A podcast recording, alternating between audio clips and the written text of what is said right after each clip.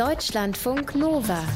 Hörsaal. Also, hier ist wieder Hans-Jürgen Bartsch und ich berichte euch mal wieder aus meinem Leben. Irgendwann vor ein paar Jahren hatte mich meine Hausärztin als zu gestresst diagnostiziert.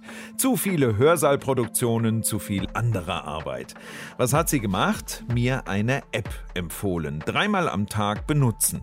Einfach hinlegen und der Stimme zuhören, wann ich ein- und auszuatmen habe. Bezahlen musste ich die App selbst, kostete aber nur 10 Euro. App statt Arzt. Behandlung bei mir zu Hause auf der Couch oder auf Dienstreise im Hotel.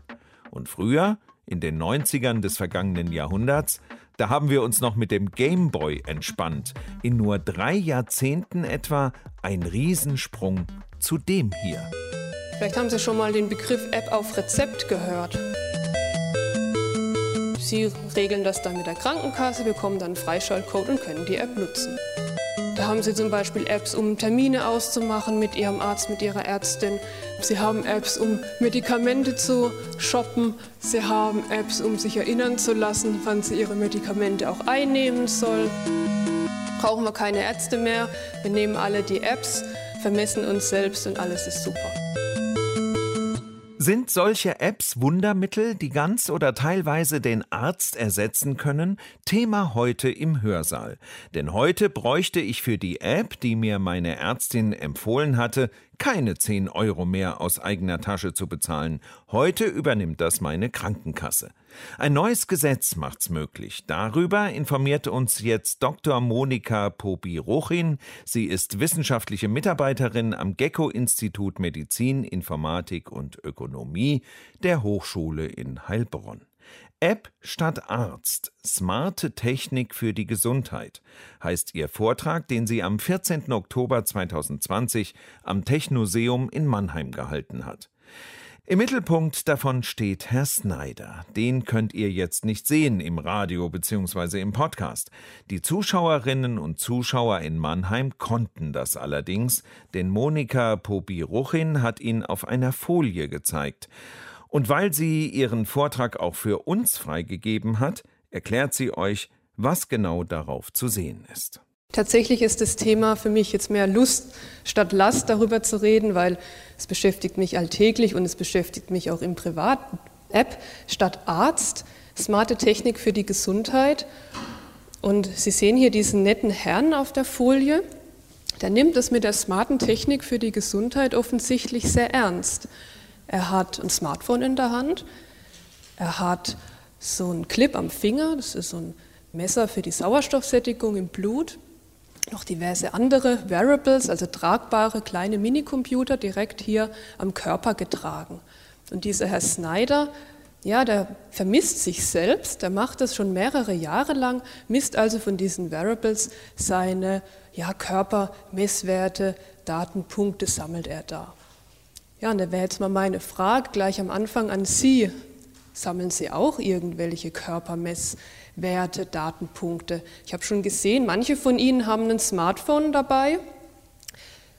Wer hat denn sein Smartphone auch schon genutzt, um zum Beispiel die Schritte zu tracken, aufzuzeichnen?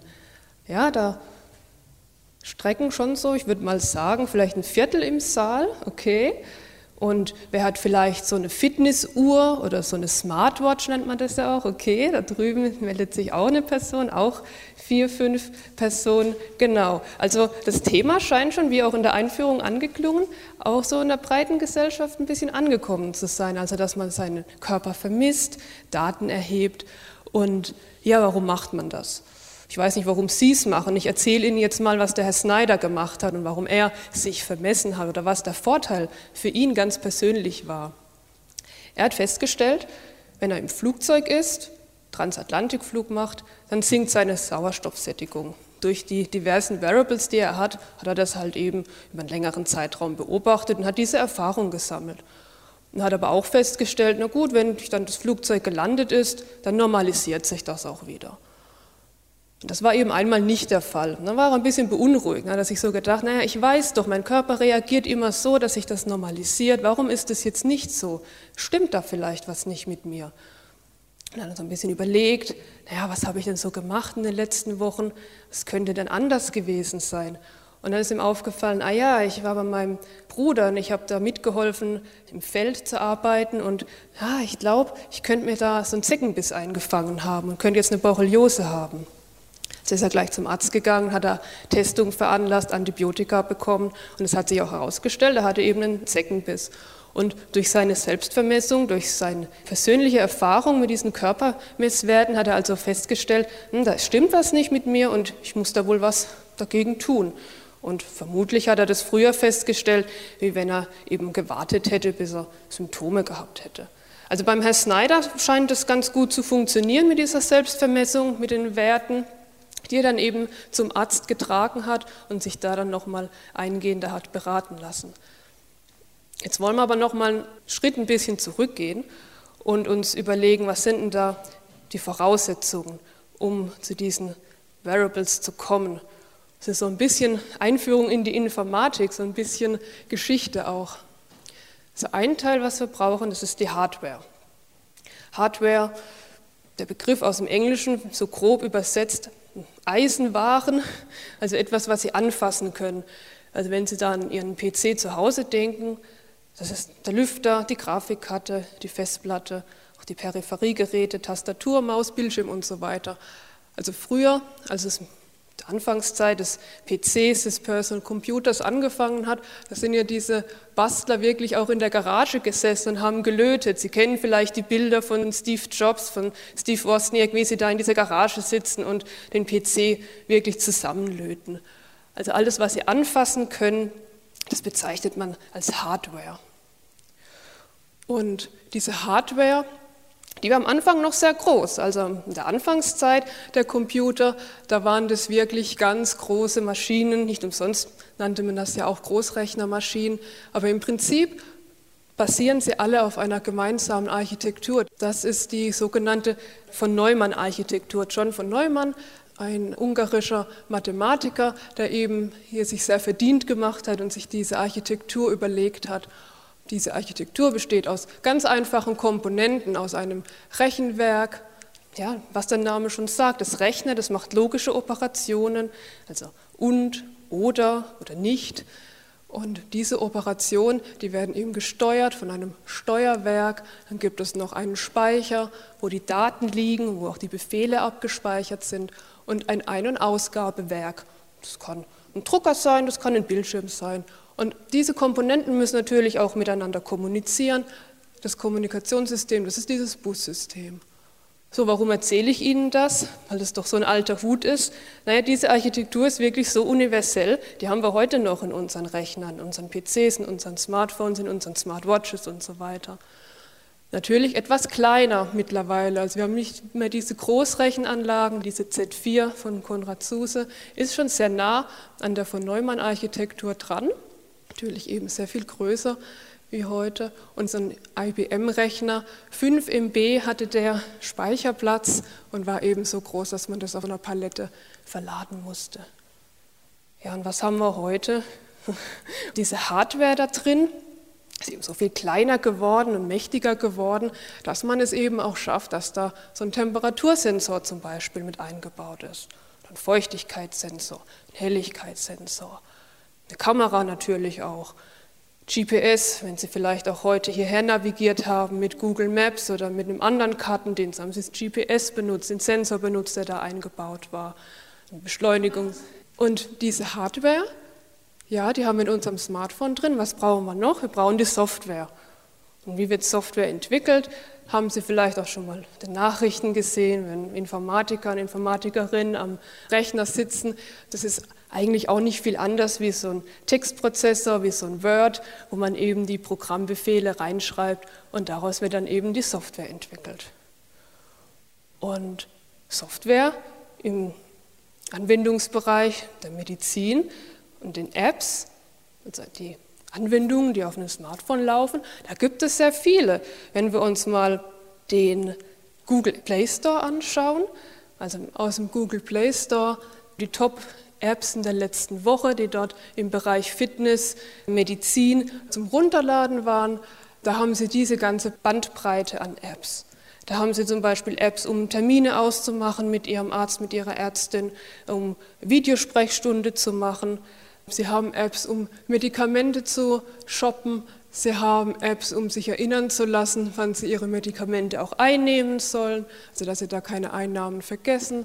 Sie haben zum Beispiel auch Terminerinnerungen wie in der Blutspende-App oder Apps, um sich zu informieren über gewisse Informationen im Gesundheitswesen, über Krankheiten, über wo finde ich den nächstbesten Arzt, Arztbewertungen und so weiter. Also ein sehr breites, diverses Feld an Software, an Apps, die eben auf unseren Smartphones einfach läuft.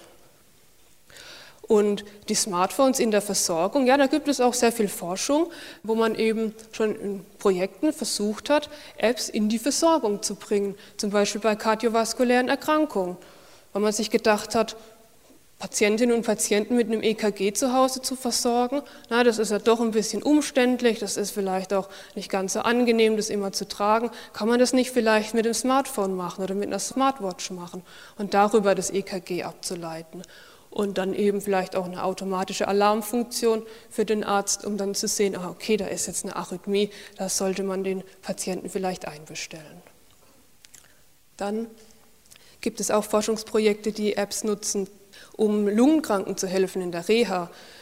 Ja, so ein Mikrofon kann man nicht nur nutzen zum Telefonieren, sondern man kann auch messen, wie stark hat jetzt jemand da reingepustet und dann da ableiten, okay, ist es jetzt besser geworden, ist gleich geblieben, schlechter geworden? Oder das noch mit so einem Spielansatz zu verknüpfen, also wenn jemand reinpusten muss und vielleicht dann so ein Männchen auf dem Smartphone bewegen muss und dann so spielerisch die Reha leichter zu machen. Also auch da gibt es schon Projekte, Forschungsprojekte. Oder auch Hustendetektion, wann hustet jemand, wie hustet jemand, ist es eher ein trockener Husten, ein feuchterer Husten, auch das hat man schon versucht in Apps zu eruieren.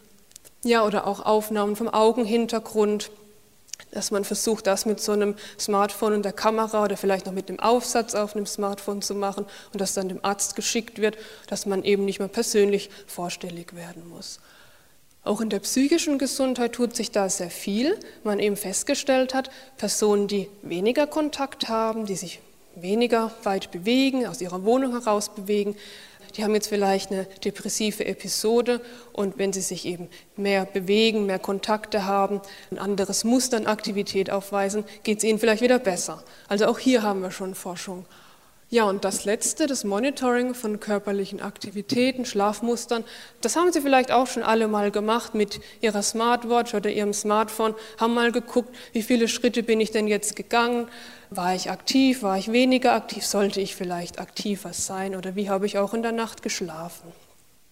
Also da scheint es ja schon sehr viel zu geben in Forschungsprojekten, aber ist es eben auch in der Regelversorgung angekommen. Also diese ganzen tollen Forschungsprojekte, gibt es die auch wirklich in der Versorgung? Das ist jetzt die Frage, wie bringen wir diese tollen Forschungsansätze eben in die Regelversorgung? Vielleicht haben Sie schon mal den Begriff App auf Rezept gehört. Wir hatten den schon mal gehört, diesen Begriff App auf Rezept. Also stellen Sie sich vor, Arzt, Ärztin verschreibt Ihnen eine App. Klingt vielleicht ein bisschen skurril, war jetzt in der Vergangenheit auch schon möglich, gab es schon erste Projekte mit Krankenkassen, die das gemacht haben, aber jetzt ist es wirklich vorgesehen, Sie haben oder wir alle haben einen Anspruch, eine App verschrieben zu bekommen, wenn wir zum Arzt gehen. Das ist möglich, weil wir jetzt 2019, also Ende 2019, das digitale Versorgungsgesetz, DVG, also schön in der Tradition der aktuellen Gesetze mit einem Bindestrich, digitale Versorgung gesetzt. Das ist jetzt verabschiedet worden, ist 2019 verabschiedet worden und dann 2020 auch die entsprechende Verordnung dazu, die DIGAF, Digitale Gesundheitsanwendung Verordnung, die eben diese Details festschreibt, wie man Apps auf dem Smartphone oder auch Webanwendungen, also digitale Anwendungen ganz allgemein gesprochen, die Gas, wie wir die in die Regelversorgung bringen können. Also wie man wirklich zum Arzt gehen kann und wenn er sagt, ja, da kenne ich eine gute App, die hat auch bewiesen, dass sie was bringt, also dass sie zum Beispiel die Lebensqualität verbessert oder wirklich ihnen auch hilft, den Alltag besser zu managen, zum Beispiel bei psychischen Erkrankungen oder bei Diabetes, das ist ja auch eine sehr intensive Erkrankung, wo man viel managen muss, wo man seinen Alltag ja gut meistern muss. Wenn es da Apps gibt, und die das auch bewiesen haben, können die jetzt verschrieben werden. Da gibt es aber ein paar Voraussetzungen dafür. Also nicht jede App vom Play Store, die kann jetzt verschrieben werden, so ist es nicht. Diese Apps müssen geprüft werden, auch vom Bundesamt für Arzneimittel und Medizinprodukte, dem BfArM, muss eben ein Medizinprodukt haben mit nur einem geringen Risiko, das auch CE-zertifiziert ist. Medizinprodukte haben ja verschiedene Risikoklassen und ich denke, es leuchtet ein, ein Medizinprodukt wie ein Pflaster, das ist eine andere Risikogefährdung wie jetzt ein Beatmungsgerät. So sind eben diese Risikoklassen bei den Medizinprodukten aufgeteilt. Und wenn es eben ein Medizinprodukt mit einem niedrigen Risiko ist, nicht lang angewendet, nicht im Körper, sondern auf dem Körper, vielleicht auch nur geringer Kontakt mit der Haut oder gar kein Kontakt mit der Haut, dann kann das eben dann beim BfArM eingereicht werden zur Prüfung, kommt dann in ein Verzeichnis, das sogenannte DIGA-Verzeichnis und dann kann es verordnet werden vom Arzt. Also wirklich ein Rezept gibt dann eine PZN, eine Pharmazentralnummer auch dafür. Und Sie regeln das dann mit der Krankenkasse, bekommen dann einen Freischaltcode und können die App nutzen. Sehr innovativ, muss man wirklich sagen. Haben wir uns jetzt in Deutschland auch ursprünglich mal gar nicht so gedacht, dass jetzt diese Apps vor der elektronischen Patientenakte kommen. Das war immer so die Überlegung, dass man diese elektronische Patientenakte hat, die Telematikinfrastruktur hat, so eine Art Internet des Gesundheitswesens und irgendwann hat man dann so ein schönes Ökosystem mit Apps noch außenrum. Das hat uns jetzt eine Realität so ein bisschen da die Apps überholt. Jetzt haben wir die Apps in der Versorgung. Mal schauen, wie das sich auch im nächsten Jahr dann entwickelt, wie viele Ärztinnen und Ärzte das tatsächlich verschreiben. Und ja, dann 2021 hoffentlich auch endlich die elektronische Patientenakte und dann mal schauen, wie es weitergeht. So, damit es jetzt noch ein bisschen plastischer wird, was sind jetzt genau solche Digas? Also, ich habe es schon angedeutet, nicht jede App ist jetzt hier eine Diga. Also das BfArM, das hat einen Leitfaden, was jetzt eine Diga ist und was eben eine Diga auch genau nicht ist. Wenn wir jetzt uns das vorstellen, wir haben eine App für Menschen mit einer depressiven Erkrankung und diese App könnte eben helfen, dass diese Menschen besser mit dieser Erkrankung zurechtkommen, also dass man seine Symptome erfassen kann dass man dann vielleicht noch mit dem Chatbot kommunizieren kann, der mir dann Fragen stellt oder vielleicht versucht zu detektieren, wie schlecht geht es mir denn jetzt? Sollte ich jetzt wirklich auch einen Arzt aufsuchen oder nicht? Oder dann vielleicht auch automatisch schon einen Therapeuten oder einen Arzt, eine Ärztin verständigt. Also sowas wäre laut den Richtlinien des BfArM eine DIGA. Also jetzt einfach nur eine App aus dem App Store, wo man so ein paar Symptome eintragen kann, das zählt da jetzt nicht dazu. Es ist schon so ein bisschen komplizierter aufgebaut. Also ein Arzt wird automatisch vielleicht verständigt. Es wird hier Anleitungen gegeben für den Patienten, die Patientin. Das ist also schon ein Eingriff auch in die Versorgung, das ist schon auch Diagnostik und das muss dann eben geprüft werden durch das BFA, muss in dieses Verzeichnis kommen und kann dann eben verordnet werden. Ja, wenn man das jetzt so hört, könnte man erstmal denken, alles toll, alles super, war jetzt hier doch jetzt die Werbeveranstaltung für die ganzen App-Hersteller. Brauchen wir keine Ärzte mehr, wir nehmen alle die Apps, vermessen uns selbst und alles ist super. Nee, so ist es natürlich nicht. Es gibt schon auch Herausforderungen bei der ganzen Geschichte. Und die Herausforderung ist jetzt nicht nur, wie wir Ärzte dazu bringen, dass wir so eine Praxisausstattung mit Smartphone haben, Ganz so schlimm ist es natürlich nicht. Natürlich haben die Ärztinnen und Ärzte schon Rechner in ihren Praxen, die haben die Praxisinformationssysteme, aber es ist schon eine berechtigte Frage, wenn wir jetzt diese digitalen Anwendungen, diese DIGAs haben und da Daten gesammelt werden, ja, da würde man sich ja auch schon wünschen, dass diese Daten auch in das Informationssystem des Arztes überführt werden, weil sonst haben wir hier einen Datensilo, diese Daten von der DIGA, von der App, und hier haben wir das Praxisinformationssystem, wo die Anamnese gemacht wird, wo die Laborwerte stehen, die Röntgenbilder und so weiter. Also idealerweise sollte man das ja schon auch austauschen können, weil sonst muss der Arzt einmal in das System reingucken und einmal in das System reingucken. Wer will das schon? Also wenn das nicht irgendwie technisch möglich ist, dann wird es schon wieder schwierig. Natürlich ist es technisch möglich, aber es ist halt auch wieder Aufwand verbunden. Dafür brauchen wir, damit es technisch möglich wird, auch endlich diese Telematikinfrastruktur im Gesundheitswesen. Weil wir eben wollen, dass wenn wir auch die Daten erheben in so einer App, dass die dann auch gleich interpretiert werden können im Praxisinformationssystem. Also stellen Sie sich vor, Sie bekommen einfach nur eine Zahl geliefert als Ärztin, als Arzt. 120. Was ist jetzt 120? Ist es das Gewicht? Ist es vielleicht der Blutzuckerwert? ist es vielleicht die Körpergröße bei einem Kind in Zentimeter angegeben. Also wir brauchen den Kontext von den Daten oder wir müssen wissen, was steht denn hinter diesen Daten. Das ist das, was man dann in der Medizininformatik auch semantische Interoperabilität nennt. Also nicht nur, dass diese verschiedenen Systeme, die App, das Praxisinformationssystem, dass die technisch miteinander reden können, sondern dass da auch inhaltlich klar ist, über was kommuniziert wird. Das ist gar nicht so leicht, dass wirklich alle Player im Gesundheitswesen da miteinander reden können. Ja, ein ganz plastisches, praktisches Beispiel. Was ist semantische Interoperabilität? Stellen Sie sich vor, Sie gehen in den Supermarkt oder in den Drogeriemarkt und kaufen Klopapier. Da machen Sie sich keine Gedanken darüber, ob die Klopapierrolle, egal von welchem Anbieter, bei Ihnen zu Hause auf den Klopapierständer, Klopapierrollenständer passt. Es passt einfach. Und so würde man sich das halt optimalerweise auch vorstellen, dass man die Daten von der App ins Praxisinformationssystem beim Arzt, in das Krankenhausinformationssystem einfach hin und her schicken kann, je nach Bedarf und auch je nach Einwilligung des Versicherten. Weil darauf kommt es auch an, Niemand muss eine DIGA, niemand muss eine elektronische Patientenakte nutzen. Sie können das nutzen, Sie müssen das nicht nutzen. Und Sie können auch entscheiden, welche Daten Sie freigeben möchten.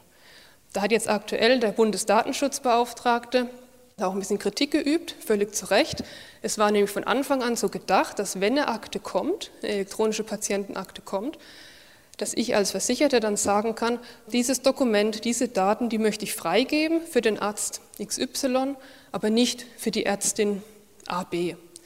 Das ist jetzt leider noch nicht so ganz umsetzbar, aber das soll dann eben im zweiten Schritt dann auch kommen.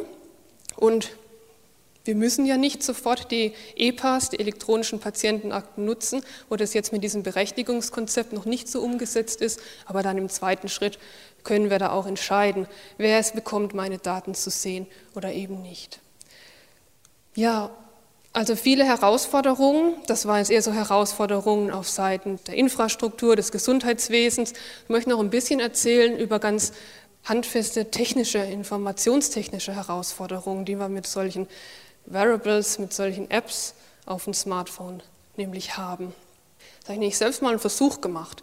Ich bin mal laufen gegangen, Samstagmorgens, und hatte mein Smartphone dabei mit so einer ganz normalen Running-App. Und diese App hat mit GPS getrackt, 8,3 Kilometer. Das habe ich erwartet, man kennt ja seine Strecke. Dann hatte ich aber auch noch einen Fitness-Tracker dabei, der das nur mit Schritten gezählt hat. Und da kam was ganz anderes raus. Da kamen nämlich 14,02 Kilometer raus.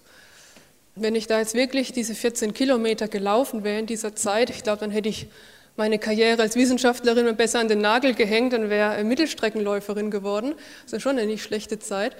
Aber offensichtlich, diese App oder dieser Schrittzähler war wohl nicht richtig konfiguriert, die Schrittlänge vielleicht nicht richtig eingestellt. Diese 14 Kilometer, die waren war jede Realität. Und da stellt man sich dann schon die Frage, vor allem als Wissenschaftlerin, naja, wenn mir das jetzt schon so geht, gelaufen, habe zwei verschiedene Variables am Körper, wie sieht es dann bei anderen Menschen aus oder wie vergleichbar sind denn diese Messungen, die man mit solchen Running-Apps und Variables machen kann und misst jedes Gerät denn auch verlässlich? Und wenn wir jetzt daran denken, dass solche Apps, dass Variables auch in die Versorgung mit eingehen, dass da vielleicht dann auch Entscheidungen auf diesen Daten getroffen werden.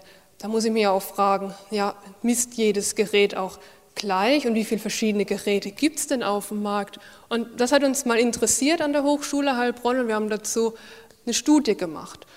Praktischerweise gibt es in Heilbronn einen Straßenlauf, einen jährlichen, den Heilbronner Trollinger Marathon. Der Name ist Programm. Wenn es hier interessierte Läuferinnen und Läufer gibt, es wird dort tatsächlich in der Verpflegungsstation auch ein Gläschen mit Trollinger ausgeschenkt. Manche schwören darauf und finden, danach geht's Laufen leichter. Können Sie gerne mal selbst ausprobieren. Hoffentlich findet er nächstes Jahr dann auch wieder statt.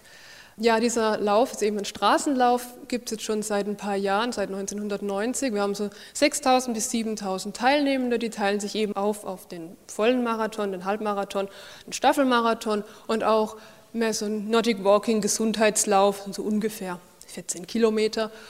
Die Strecke vom Halbmarathon und Marathon ist auch nach offiziellsten Richtlinien, Leichtathletikverband Richtlinien vermessen. Also haben wir dann schon so eine gewisse Referenz auch für die Strecke.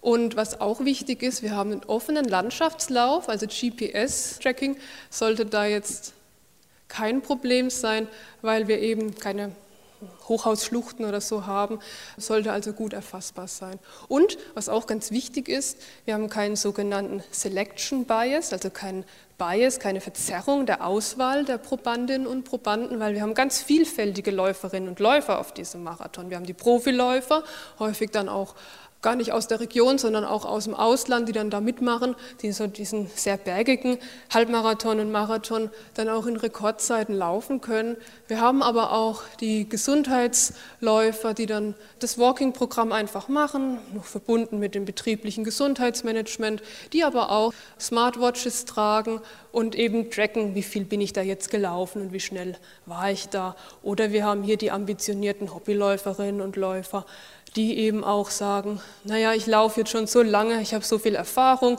ich brauche den ganzen Technik-Schnickschnack gar nicht. Also wir haben da wirklich ein sehr breites Teilnehmerfeld in unserer Studie gehabt und das war toll. Wir waren da wirklich im Zelt bei der Stadtnummernausgabe, haben die Leute gefragt, nutzen Sie ein Wearable, nutzen Sie ein Smartphone, wenn Sie laufen gehen. Warum nutzen Sie das? Was ist Ihre Motivation dahinter? Und im Zielbereich haben wir dann die Leute auch gefragt, was hat denn jetzt Ihr Variable getrackt? Also wie viele Kilometer sind denn jetzt aufgezeichnet worden? Waren das jetzt wirklich diese 21 oder die 42 oder wie bei mir mit diesem Fitness-Tracker eben ganz stark daneben? Das hat uns einfach interessiert und ein paar von diesen Ergebnissen möchte ich jetzt Ihnen einfach auch zeigen. Also wir haben tatsächlich auch viele Leute, die sagen, ich brauche diesen Technik-Schnickschnack gar nicht, ich brauche kein Gerät. Das war sogar ein Viertel von unseren Befragten, die sagen, ich höre einfach auf meinen Körper. Der sagt mir schon, wenn ich zu schnell bin oder wenn mein Herz zu sehr rast. Aber diejenigen, die dann Technik nutzen, das waren schon auch sehr viele, drei Viertel unserer Befragten. Davon nutzt dann fast die Hälfte solche Sportwatches, von Garmin, von Polar, von Suunto und so weiter. Viele nutzen auch einfach nur ihr Smartphone mit einer App. Das waren hier fast 19 Prozent. Aber was wir eben auch gesehen haben, allein bei dieser Umfrage, wir haben fast 1000 Nennungen gehabt zu den Wearables. Wir haben da 36 verschiedene Hersteller gehabt, 156 verschiedene Modelle. Und da fragt man sich schon, ist da wirklich die Vergleichbarkeit auch gegeben? Ein Apple iPhone, eine Polar M400, eine Polar V600. Das sind jetzt noch keine Profi-Geräte, das sind noch ja, so Consumer Devices, sagt man auch dazu. Zu dieser Zeit hatten die so einen Preis von 150, 200 Euro. Dann gibt es aber auch schon Läuferinnen und Läufer, die dann etwas höherpreisige Modelle dann benutzen. Also es scheinen diese Geräte wohl doch genauer zu sein, wie das jetzt das Smartphone mit der Running App ist. Aber fairerweise muss man jetzt auch dazu sagen, so weit auseinander von der Referenz liegt es jetzt auch nicht. Das sind so vielleicht 300, 400 Meter. Ich vermute mal, Sie sind alle Hobbyläufer und keine ambitionierten Olympioniken. Da kann ich Sie beruhigen, so ein Smartphone mit einer Running-App tut es also völlig. Brauchen Sie sich jetzt nicht die teure Sportwatch unbedingt kaufen. Genau.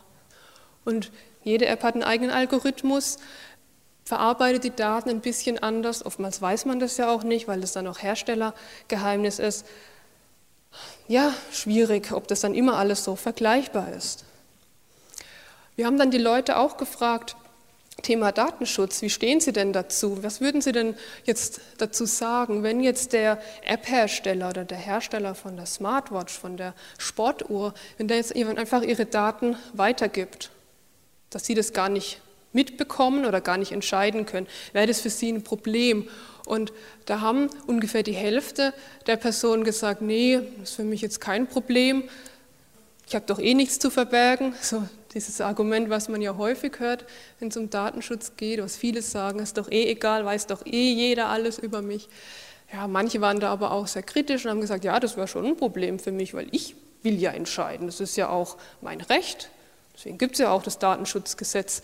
Ich kann ja einwilligen, ob meine Daten weitergegeben werden oder nicht weitergegeben werden. Viele haben aber auch gesagt, ja, ist mir eigentlich egal oder habe ich mich noch gar nicht mit befasst, weiß ich nicht. Also da war schon so ja, sehr pro-kontra zu sehen. Ich bin entweder dafür oder nicht dafür bei dieser Frage. Was wir auch gefragt haben, wenn es jetzt freiwillig wäre, also wenn Sie selbst entscheiden könnten, wem Sie Ihre Daten geben, wem würden Sie es denn geben? Und das waren Mehrfachnennungen und insgesamt waren das so 1300 Datenpunkte. Davon haben eben über 300 gesagt, ja, meinen Freunden, da habe ich kein Problem damit, denen meine Trainingsdaten zu geben. Auch bei meiner Familie habe ich kein Problem damit. Beim Arzt, das wäre toll, wenn das ginge, wenn ich dem die Daten geben könnte, weil dann könnte das ja vielleicht eine Diagnostik helfen oder könnte mir vielleicht auch Tipps geben, wie ich mein Training besser gestalten könnte. Oh, das fände ich gut. Da haben dann doch einige Bereitschaft signalisiert. Was nicht so gut ankam, war in unserer Befragung jetzt der Arbeitgeber. Dem wollten nur ganz wenige, nur neun Nennungen wirklich Daten geben, also die Trainingsdaten geben. Häufig dann eben mit der Befürchtung, könnte irgendein Druck auf mich aufgebaut werden oder eine Kontrolle ausgeübt werden. Und wo man auch kritisch war, war bei den Krankenkassen. Da haben auch nur 74 Personen gesagt, ja, ich würde das meiner Krankenkasse übermitteln. Und Social Media war ein bisschen überrascht. Da waren die Leute auch etwas defensiv, nur 29, die gesagt haben, ja, das könnte ich jetzt mir vorstellen, auf Facebook zu posten, Twitter, Instagram. Muss man jetzt aber dazu sagen, diese Befragung war von 2017. Würde ich jetzt vermuten, dass das mittlerweile etwas mehr Personen auch machen würden und dann hier sagen würden, ja, da würde ich meine Daten teilen oder auch meine Daten spenden, nämlich der Forschung. Das war tatsächlich für einige Personen, für 88, durchaus eine Option zu sagen, ich sammle diese Daten, ich gebe die der Forschung, damit damit geforscht werden kann, damit dann vielleicht was Gutes draus entsteht und andere Personen dann davon noch einen Vorteil haben, weil man eben neue Erkenntnisse vielleicht gewinnt von diesen Daten. Und dieses Beispiel Datenspende, das ist jetzt ein zweites Beispiel, was ich mitgebracht habe. Eine Datenspende können Sie sich wirklich so ähnlich vorstellen wie eine Blutspende. Es passiert freiwillig. In der Regel kriegen Sie auch nichts dafür, wenn Sie das tun. Und ein aktuelles, ganz aktuelles Beispiel, das ist eben diese Datenspende-App, die es jetzt zu Beginn der Corona-Pandemie auch in Deutschland gab vom Robert Koch Institut. Das war April 2020, dass man eben gesagt hat, Leute, hier gibt es eine App, wir wollen was probieren. Wir wollen probieren, ob wir mit Hilfe eurer Smartphones und den Sensoren der Hardware, die in diesen Smartphones verbaut ist, ob wir da ähm, detektieren können, wenn Personen ein Fieber haben. Weil Fieber wohl auf eine Influenza oder eben jetzt im Fall der Pandemie auf eine Infektion mit dem Coronavirus hindeuten könnte. Und es gab dann in der Kommunikation so ein bisschen Verwirrung. Manche haben dann gemeint, es ist jetzt schon diese Kontakt-Tracing-App. Aber nein, es ging hier gar nicht um das Tracing von Kontakten, sondern hier ging es um die Datenspende. Also, dass Sie einwilligen, dass Daten, die auf Ihrem Smartphone gesammelt werden, über diese Frameworks von Apple und Google, dem Apple Health und dem Google Fit Framework, dass die eben übermittelt werden an einen Server von den Forschenden vom RKI und dort eben ausgewertet werden. Ja, man wollte eben ermitteln, kann man das Fieber mit Hilfe des Ruhepulses und der körperlichen Aktivität, kann man das ja, detektieren. Und der große Erfolg, man hatte über eine halbe Million Spenderinnen und Spender, die da mitgemacht haben. Und mittlerweile sind wir hier auch schon ein bisschen höher, aber fast 90 Millionen, ich glaube mittlerweile haben wir 90 Millionen überschritten, gespendete Daten. Ja, was wird hier ausgewertet? Schon gesagt, die Anzahl der Schritte, also die körperliche Aktivität als Anzahl der Schritte und der Ruhepuls. Und da könnte man sich es so als Wissenschaftler, als Informatiker erstmal denken, ach ja, das klingt ja gar nicht so schwer. Das sind ja einfach nur Zahlen, das sind keine komplizierten Bilddaten, die man irgendwie verarbeiten müsste oder Signale, EKG, EEG-Signal, einfach nur ein paar Zahlen. Das ist doch gar nicht so schwer. Aber der Teufel liegt dann oft im Detail und nur so eine erstmal vielleicht ganz einfach anmutende Fragestellung, kann ich mit so einem Ruhepuls einen Durchschnittswert ermitteln und dann gucken, wenn man eben abweicht von diesem Durchschnitt. Es ist dann gar nicht so leicht, wenn wir so viele Daten haben. Weil wenn wir mal überlegen, so eine Apple Watch, die misst alle fünf Sekunden den Ruhepuls, also zwölf Mal in der Minute und 60 mal 60 dann eben für eine Stunde und das mal 24 für den Tag, mal 30 für den Monat. Nehmen wir mal an, wir haben jetzt eine Studienlaufzeit von vier Monaten, mittlerweile ist es ja sogar schon mehr. und 50.000 Leute, die mitmachen, dann haben wir schon eine Billion Datenpunkte allein zum Ruhepuls, die wir analysieren müssen. Das geht schon noch. Das machen Sie jetzt nicht unbedingt mehr in Ihrem Tabellenkalkulationsprogramm, aber ein Informatiker schreckt das jetzt noch nicht. Das lässt sich schon noch handeln. Aber man muss erstmal überlegen, was ist denn überhaupt der Durchschnitt von den ganzen Daten? Was ist denn jetzt der durchschnittliche Ruhepuls? Weil man eben weiß, naja, die Menschen machen ja auch mal Sport. Die Menschen sind vielleicht auch mal am Wochenende wandern oder fahren Fahrrad. Das muss man ja berücksichtigen. Also man hat ja diverse Schwankungen, wenn man sich so einen Ruhepulsverlauf von einer Person anguckt. Ähm, man weiß auch, dass es da regionale Schwankungen gibt, Stadt-Land-Gefälle.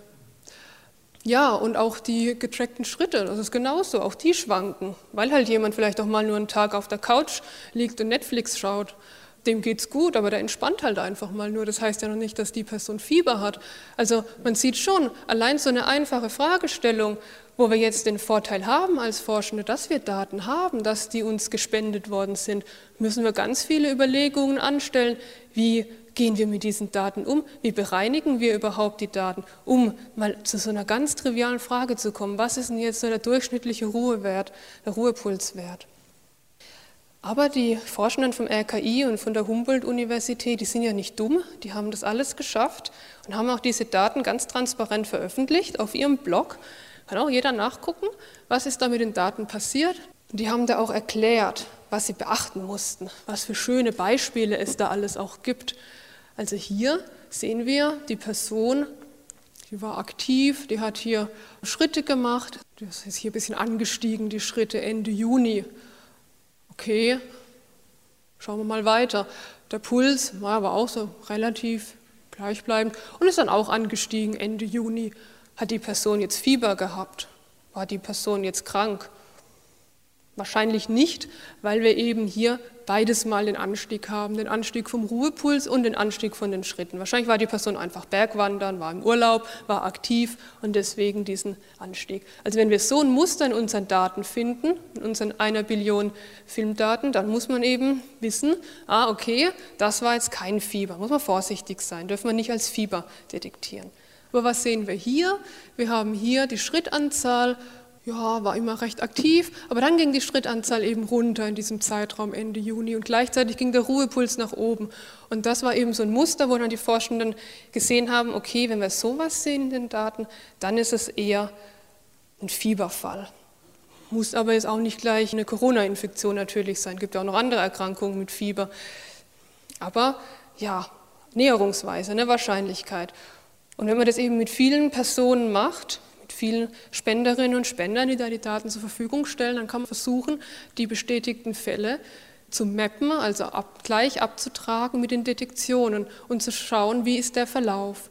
Und da ist es dann auch nicht mehr so schlimm, wenn da jetzt mal ein Fall falsch detektiert wurde, weil es geht hier um den Verlauf. Das beschreiben die auch ganz toll auf diesem Blog, lesen Sie das ruhig mal nach.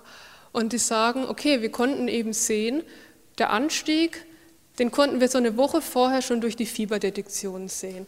Also in unseren gespendeten Daten haben wir schon eine Woche, bevor eben die Fälle angestiegen sind, diese Detektion festgestellt, die zugenommen haben. Ja, das waren jetzt so zwei Beispiele. Das eine eher ja, die technische, die Hardware-Sicht. Wie messen die Sensoren? Ist es wirklich immer so alles vergleichbar?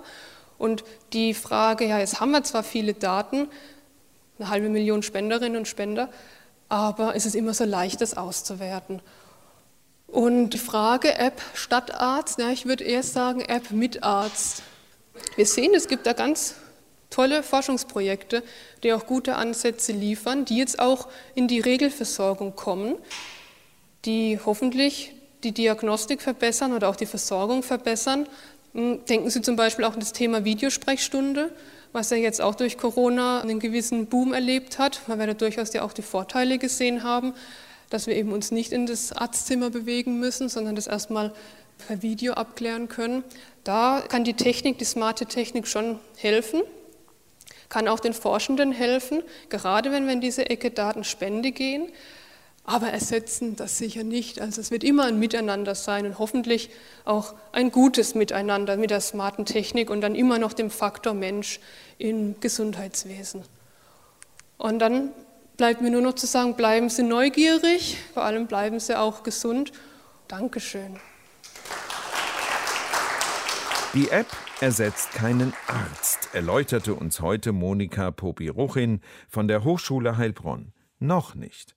Hört mal in 50 Jahren in den Hörsaal rein. Ich glaube, der Arzt ist dann nur noch Beiwerk in einer digitalen Welt, die uns fast vollends durchs Leben führt. Deutschlandfunk Nova. Hörsaal. Samstag und Sonntag um 18 Uhr. Mehr auf deutschlandfunknova.de.